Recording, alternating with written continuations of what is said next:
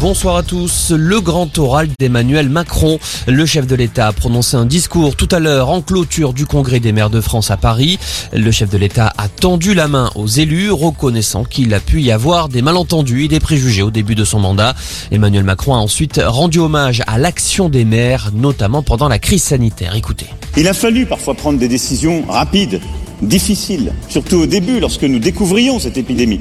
Fallait-il décider d'un confinement, de fermeture de classe presque du jour au lendemain Vous étiez là, aux côtés des services de l'État pour le faire. Fallait-il décider de déployer une politique de tests inédite dans le pays Vous étiez là, aux côtés de l'ensemble de nos volontaires, de nos services de santé, de nos pompiers, de nos associations pour le faire. Fallait-il ensuite lancer une campagne inédite de vaccination Vous étiez là pour ouvrir des centres de vaccination, pour ouvrir de la vaccination ambulatoire, pour aller auprès des populations les plus fragiles. À chaque étape, vous avez été là et je vous en remercie. Ce ne sont pas des mots.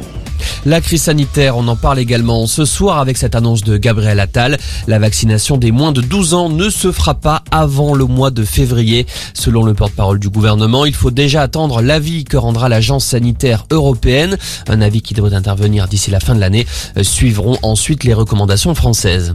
Le Parlement adopte définitivement la loi pour la confiance dans la justice portée par le garde des Sceaux Éric Dupont-Moretti. Le texte prévoit notamment la possibilité de filmer les procès. À noter que le secret professionnel des avocats sera encadré en matière de terrorisme, de fraude fiscale et de corruption. Un nouvel épisode judiciaire dans l'affaire Théo, ce jeune homme grièvement blessé par un coup de matraque en 2017 lors d'une interpellation. Les trois policiers mis en cause seront jugés aux assises après le rejet de leur appel. Et puis c'est une tradition tous les ans, le troisième jeudi de novembre, la sortie du Beaujolais nouveau. On nous promet cette année des arômes de fruits rouges. Un Beaujolais nouveau à consommer évidemment avec modération.